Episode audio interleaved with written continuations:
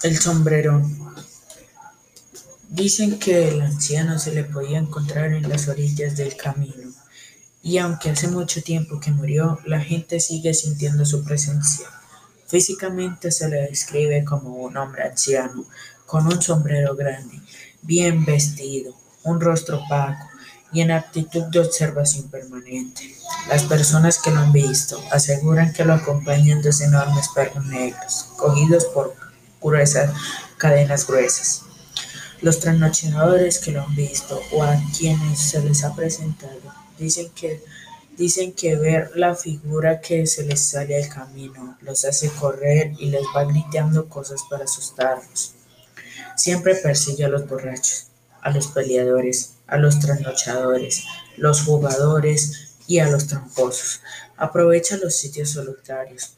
Cuenta que en las noches de luna llena es fácil confundirlo con, con las sombras que aprovechan las ramas y los, y los arbustos. Llega siempre por la noche a todo galope. Acompaña un fuerte viento y desaparece rápidamente. El sombrerón fue muy famoso en el departamento de Antioquia en la época de 1837, cuando recorría todas las calles. Aparecía cuatro o cinco viernes seguidos.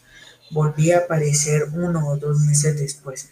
Parece que el sombrerón fuera el, el verdadero espanto de Medellín.